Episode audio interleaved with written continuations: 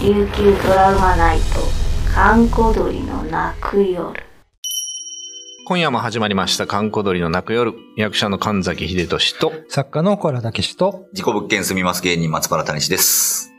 よろしくお願いします。はい、よろしくお願いします。あの、まあ、沖縄ってまあまあ島じゃないですか。うん。やっぱ島って、お面白いなと思いましてですね。うん。僕もいろんな、まあ、沖縄以外も瀬戸内海の島とかもいろいろ、まあ、探索に行かせてもらったんですけれども、ちょっと、本を書いてる時にですね、原稿の締め切りが間に合わなくて、うん。あの、自分を追い詰めるためにもあるんですけど、はい無人島に行って、自らを島流しにして。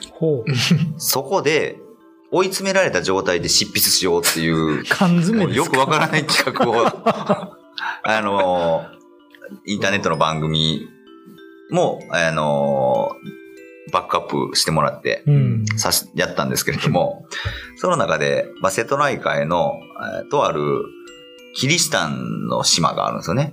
はい。キリシタンたちが、まあ、隠れキリシタンというか、えー、裏紙4番崩れっていう、あの近況例が出てた時に、まあ、実は私たちは、キリスト教をずっと信じ、守ってましたっていうのを、うんまあ、この長崎に来た、えー外国の神父さんに、うん。私たちはキリスト教守ってたんですよっていうのを言って、で、あ、そうだったのかっていう話がバレて、うん。ちょっと政府が、いやもうそいつらはやばい、全部捕まえろって言ってんで捕まえて、いろんなところに島流ししたり、えー、まあ、強制労働のような形で、えー、送り込んで、で、いや、ちょ、キリスト教やめろ、キリスト教やめろっていう、この、まあ、回収を迫るという、まあ、事件があったんですけど、その一つとして、えー瀬戸内海の島で、うん。まあ、そういう、まあ、ことがあったと。その島で執筆してたんですよ。なんですね。スマートフォンを使ってね。あなるほどね。はい。しかもだからもう屋根とかもなんもないですから、うん山道の、まあ、芝生、一番ちょっと綺麗な芝生っぽいところに寝袋を置いて、うん。寝袋にくるまって、一晩中こう、しこしことこう、スマホで 打ち込んでたんですけど、うんだんだん眠たくなってきて。うつらうつらして、いつの間にか寝てたんですよ。うん。で、何かね、ガリガリガリガリガリガリガリガリって音が、もうすごい脳内でものすごい大きい音で響いて、ほう。うわ、なんやろって思って、パッて跳ね起きるんですけど、うんなんか感覚としては耳を何かに噛まれたような感じだったんですよね。で、それが、あ、地面のし近くで寝てたから、なんか、虫が耳を噛んだんじゃないかなと思って、うん。うわーだからこんなとこ寝たら、こういうことあるな、怖いなって思ったんですよ。うん。で、まあ、なんとかまあ、その島は脱出したんですけど、うん後から考えたら、キリシタンたちって、あの、拷問というか、こう解消を迫られるときに、耳をそがれたりとか、鼻をそがれたりしたっていう記録もんまあ、残ってたりするんで、これって解釈によっては、耳をそがれる時の感覚なのかなっていう、なんかそんなことを思ったうん島での体験でしたね。はい。なるほどね。あの映画のね、沈黙っていうあの、あ、遠マーティン・スコセッシそう。そうそうそう、はいあれ、そういうのありますよね。うんあれき、なな耳かな？なんか、ちょっと傷つけられてずっと逆さずりかなんかさ、はいはい血をずっと抜かれていくみたいなね。ああいう拷問のやついや、ありました怖いねですね。はい。すごい。なかなかちょっと怖い経験ですね。そうですね。うん。まあ、虫の可能性も高いんですけど。まあ、今夜のお相手は神崎仁と、小原武史と、松原谷志でした。あちょっとね、思い出したのがあるんですけど、はい。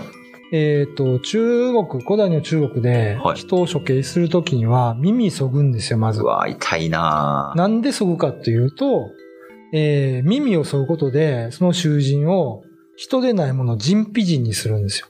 そうしないとたたられるから。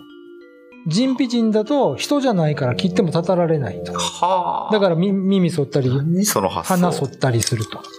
だからそうなるんですか？面白いね。でも耳剃ったら人じゃないですか？これうんももう人ではない。欠損したものだから、人じゃない。あ、でも、ああ、そういうこと？か。マジムン、ええ？それはマジムンとはされないわけですか？あまあ中国ですね。あ、あそうか、中国の。ただ、沖縄でもそういうことをしてたんではないかというはいはい。説はありますね。やっぱ中国の影響が強いので、はいはあ耳をそぐっていうことをやってたと。うん。これはそつまり処刑人がたたられないようにい。はあ。ということですよね耳を削いでから処刑するってことだ。うん。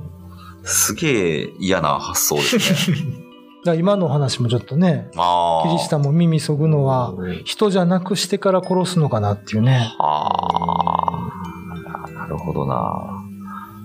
いやーなんか沖縄、ちゃん岬に花もっていう話もあって、はいはいはいあれも花をそがれてる女性のええ例だ。じゃあれ、でも根本的にツッコミ満載ですよね。あれ、だからキャン、キャン村の人がうんお嫁に行くから女性がはいはい。自分のウェディングドレスみたいなこう婚礼衣装を塗ってたんですよ。ん。塗ってが滑ってうん。花をそ削いだといえ、う。塗ってたんですか？塗ったり、まあ、切ったりあ、切ったり。手が滑ってしてたんだけど、手が滑って鼻がもげたと。おおおかしくないっていう。なんかね、な、なん、なんで花も小指切れたとか言ったらわかるんですよ。手切ったとか。うん。なんでこの手元の刃物が鼻に飛んできて鼻がそげたんかな。なんでやろう。な。手が滑って。で、で、その人はどうなるんですか？で、その人はもう私結婚できないわって言ってキャン岬から飛び降りるんですね。これ荒崎っていう、ももうもう一つ向こうの岬っていう説もありますけど、はいはいはいまあそこら辺ですよう。ん。で、これよく考えたら、はい。これもしかしたら梅毒じゃないかっていうね。ああ。要するに結婚相手がはいはいはい。どっかの遊郭で遊んできてうん梅毒を移されたと。はで、それをうんこの神父となる女性にも移してしまって鼻が落ちてしまったと。で、私は結婚できないわって言って、キャン岬から飛び降りたんではないかという説が有力ですねまあ、そう、そう。だってどう考えてもこの花をね、手元のカミソリがくるくる回ってここに飛ぶって、おかしくないって誰が考えてもわかるじゃないですか。何の作業かわかんないですよ、この。そうそうそうそう。花そぐぐらいの作業って何をやってたんやって話ですそうですね。その前に。その梅毒説はそうかもね。うんだからそれは納得するなるほどな。話ではありますね。なんかその、なんでしょうね。話を、んなんか余計信憑性ないもんにすげ替えるのなんなんでしょうね。なんですかね。それこそ、梅毒って知られたくなかったのか、子供に教えたくなかったのか、あいや、子供に教えたらあかん話いっぱいあるのに。なんなんでしょうね。で、それやっぱそれでも飛び降りた話は残したいんですかね？そうですね別にその話を残す必要はないけうど、んどっちで残るんかな？やっぱ鼻がそいでるのが面白いから残ってるのか、うんなんかその飛び降りた話が悲劇的なのか。ちですかね。うんただね、あの、さっきもちょっと言いましたけど、少し離れた、まあ、琉球ゴルフクラブの後ろに荒崎っていう崖があって、はいうんそこって書いてるのもあるんですよ。はい。で、最近、近代のなんか記録では、この、キャン岬になってるんあですけど。近代でキャに変わってるんだ。うーん。まあ、古い記録だと荒崎って書いてますえね。ー、なん、なんなんだろまあでも、1キロも離れてないから、う。うん。うーん。うん、ちょっとそこら辺は、まあ、し深く調べたわけじゃないんでわからないですけど、まあ知名今度、知名度的なもんかも。そう。今ではね、もう荒崎の方はほとんど行けないので、あああ、ですよね。の、リゾートがね、うんあそこ買収してるから、ああ、そうなんですか。そういう理由でいけないんですか。キャン岬の方は、誰でもね、車で行けますし、はいちょっと自殺の名所みたいになって、イメージがね、うん悪くなって、今困ってますけどねう。んうん。心霊スポット配信みたいなね、あのー、心霊スポット YouTuber みたいな人は、そこに行って、ええ花もって叫ぶわけですよ。そうそうそうそう。そしたら、その、うん花がもげたうん女性の霊が追いかけてくるのか、うん。手が伸びてくるのか、なんかそんな話ですよね。うん不思議ですね。何のためにその話があるのかっていうのも考えるのも不思議ですね。なんか、興味深いですね。はで、その実は花毛っていう言葉、うん沖縄的に解釈すると、毛っていうのは広場のことなんですよい。広場？は花は花もそうですけど、うんあの、野に咲く花も花ですね。あ。はあ、はであ。花畑、花の広場。そういう意味もあるんですよ。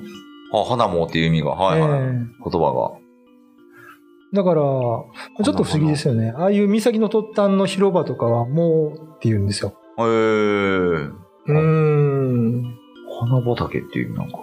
で、もう一つ言うと、その先の荒崎っていう場所はい。は、えっ、と、女性、あの、まあ、経血？はい。生理中の女性が足を踏み入れると殺される場所なんです。ちょっと、あがん、追いつかないんですけど、なんでなんですか？なんで殺されないといけないんですか？あそこに神様いるんですけど、はい神様は赤いものを嫌うと。赤いふんどし、はい血、うん赤いこう襟とかね。はい。なんか赤いものがあると津波が来て、津波ここさす、来るんですか？めうん、殺されちゃうというね。ちゃくちゃやな。